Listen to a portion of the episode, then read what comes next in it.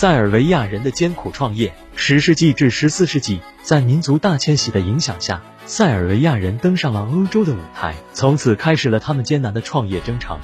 一一六八年，斯蒂凡·尼曼雅领导塞尔维亚人建立了尼曼雅王朝。在几代人的共同努力下，到斯蒂凡·杜尚时期，王朝走向了辉煌。艰难的创业，塞尔维亚人的祖先是南部斯拉夫人的一支。公元六世纪至公元七世纪，在民族大迁徙多米诺骨牌效应的影响下，大批南部斯拉夫人渡过蓝色多瑙河，涌入巴尔干半岛。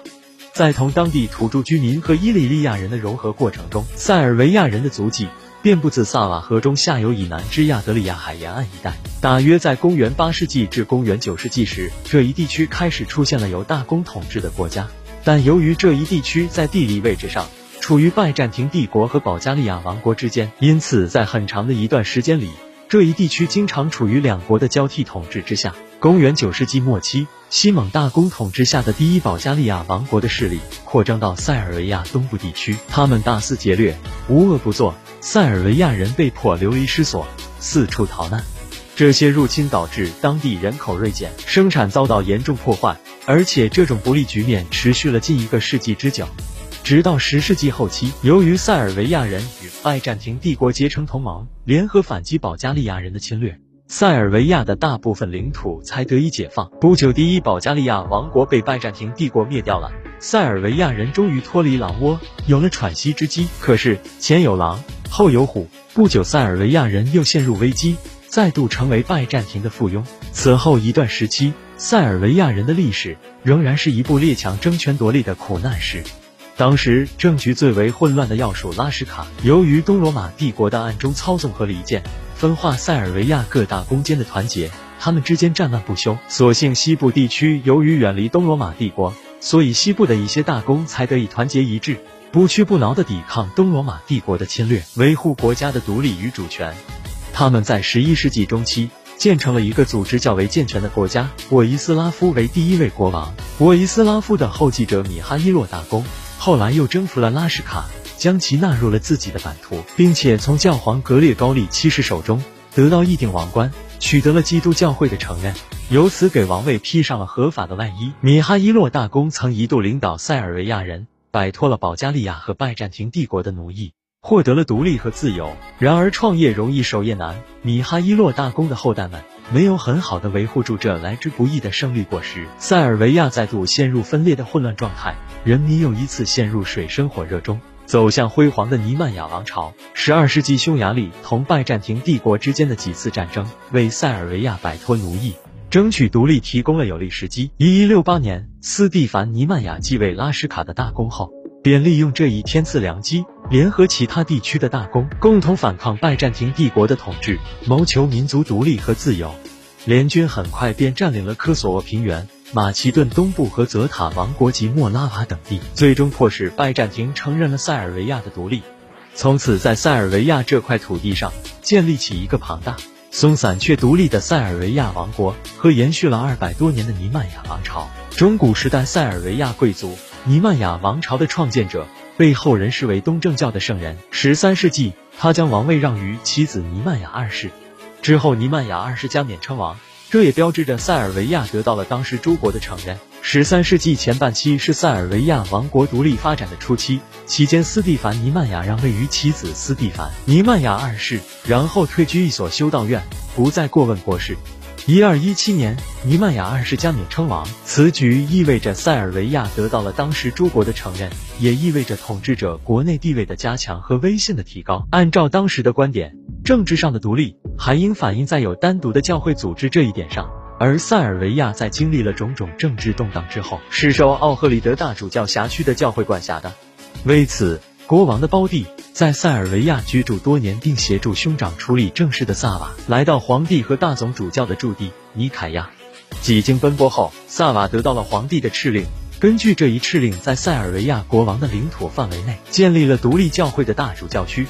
从此，塞尔维亚成为政教合一的国家。明君斯蒂凡·杜尚国王斯蒂凡·杜尚统治时期，塞尔维亚达到历史上最辉煌灿烂的时期。雄才大略、智勇双全的斯蒂凡·杜尚继位伊始，便开始施展自己的聪明才智，对内继续发展经济，对外执行果敢的外交政策，使国力达到顶峰，建成了煊赫一时的中世纪塞尔维亚帝国。一三三一年，斯蒂凡·杜尚登基执政，即位不久，他便利用拜占庭帝国内战的机会，发动了对拜占庭帝国的征伐，陆续占领了马其顿、阿尔巴尼亚，把疆土扩张到亚得里亚海、伊奥尼亚海和爱琴海，几乎占了巴尔干半岛面积的三分之二。此后，杜尚还计划联合威尼斯攻占君士坦丁堡，但因国内矛盾重重而未能实现。鉴于国内政局的不稳定。杜尚开始放缓对外扩张的步伐，转而悉心治理内政。一三四六年的复活节，塞尔维亚的大主教在斯科普里城为杜尚举行了盛况空前的加冕典礼，同时尊他为塞尔维亚和罗马人的皇帝。帝国的首都已从拉什卡迁到斯科普里。杜尚把帝国分为两部分：马其顿、希腊、阿尔巴尼亚由他直接治理，塞尔维亚本土交由他的儿子乌罗什治理，并授予国王称号。这些措施很好的维护了王国内部的团结和政治独立，从而把塞尔维亚控制下受分封的公国变成一个疆土扩大了一倍以上、政治上独立的大塞尔维亚王国。杜尚统治时期，塞尔维亚的经济也有很大的发展。这一时期，塞尔维亚发展最快的是手工业，其中首推采矿业。由于塞尔维亚拥有很多的矿产资源，所以斯蒂凡·杜尚登基以后。便不遗余力的大肆鼓励发展采矿业，还招募大批国外劳工开采矿藏，以增加国家财政收入。文化方面，由于这一时期塞尔维亚人摆脱了拜占庭帝国的控制，获得了独立，因而拜占庭文化对他们的影响逐渐削弱。与此同时，伴随着日益活跃的对外贸易，西方文化和习俗的一些精髓逐渐传播到国内，这对当时塞尔维亚这块文化贫瘠的来说，恰如久旱逢甘霖。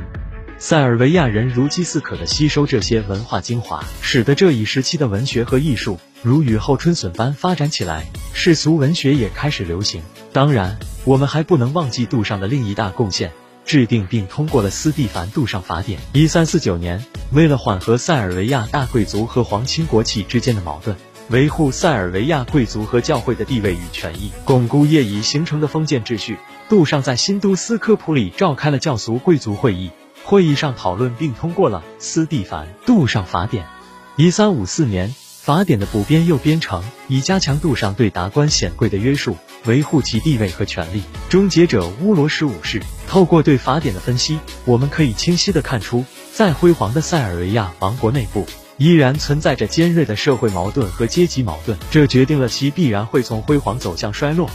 再加上它的辉煌是建立在对外扩张的基础上的，王国内部各个地区之间的政治离心力远远大于向心力。杜尚在世时，凭借其个人的威严，尚能维持王国统一的局面。但一三五五年杜尚刚刚去世后，塞尔维亚各个地区就开始闹独立，